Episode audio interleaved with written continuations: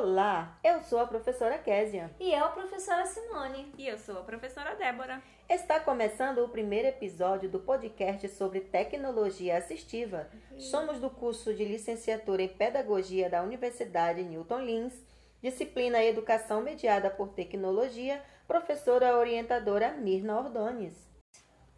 Professora Simone, Oi. a senhora viu que interessante a tecnologia que a professora Débora trouxe na aula passada? Sim, eu vi. Bem interessante mesmo, né?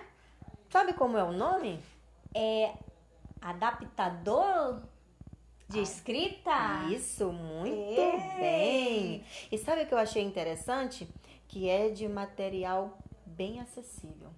Qualquer um pode fazer e adaptar um lápis para o seu filho, não é verdade? Sim, tem muitos adaptadores, mas muitas vezes são caros, né? E às vezes a mãe não sabe nem aonde procurar. E esse que ela trouxe, não. É feito com material simples de EVA, simplesmente baratinho. E bem baratinho mesmo, né? A Professora, sabe o que eu fiquei pensando?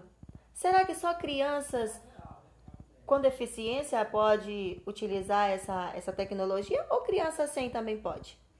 Sim, sei não, olha, mas eu acho que não. Vamos perguntar?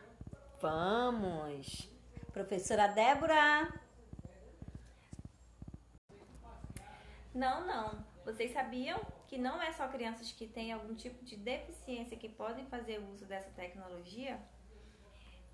Esse objeto ele é muito importante nós começarmos a usar em crianças a partir dos 5 anos de idade, pois é nessa fase onde elas começam a desenvolver a coordenação motora, porque é esse o principal objetivo deste equipamento, desta tecnologia, é desenvolver a coordenação motora fina e aprimorar e auxiliar a escrita das crianças.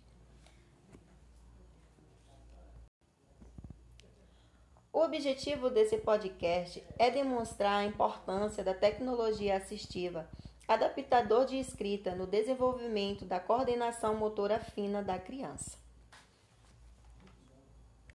E esse foi o nosso podcast sobre tecnologia assistiva na educação infantil. Eu espero que vocês tenham gostado e até a próxima!